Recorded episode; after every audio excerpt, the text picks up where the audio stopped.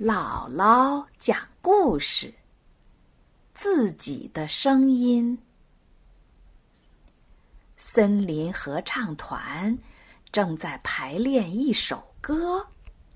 吱吱吱吱吱吱，森林里来了一只小耗子。小耗子啃木头，啃呀啃呀，磨牙齿。吱吱吱，吱吱吱，大家唱的都很齐，只有小耗子跟不上拍子，不是快就是慢，惹得黑猩猩指挥很生气。他大声质问小耗子：“小耗子，你怎么老是唱不齐呀？”“我我我也不知道。”小耗子低着头小声说。是不是因为唱的是小耗子啃木头，你就故意不好好唱啊？黑猩猩大声问。不是，不是，我好好唱了。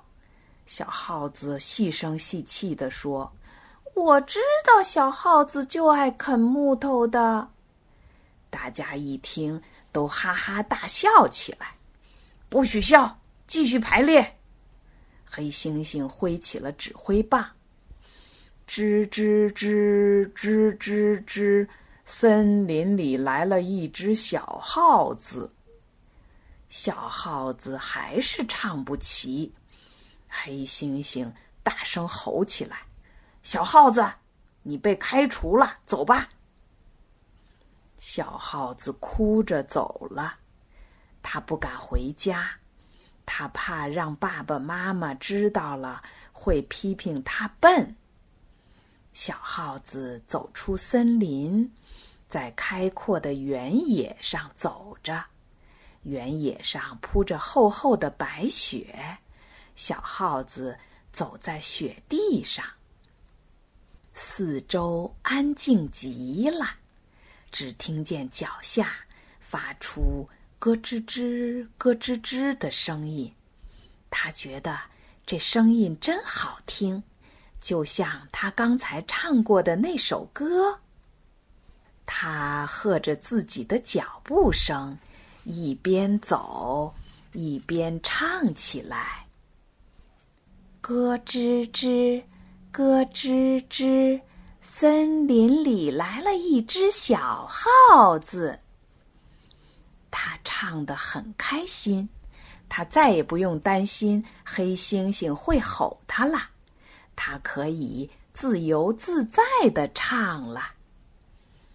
他放开歌喉，大声的唱，他的歌声很嘹亮，他的歌声传得很远很远，一直传进了森林里。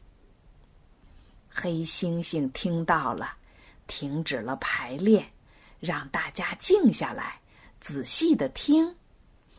黑猩猩。连连夸奖着：“你们听，这是谁在唱啊？真好，真好！听他唱的多么合拍，多么轻松，多么自然呐！”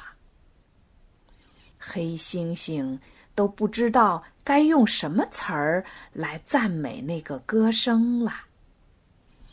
小耗子的歌声又传过来了，咯吱吱。咯吱吱，森林里来了一只小耗子。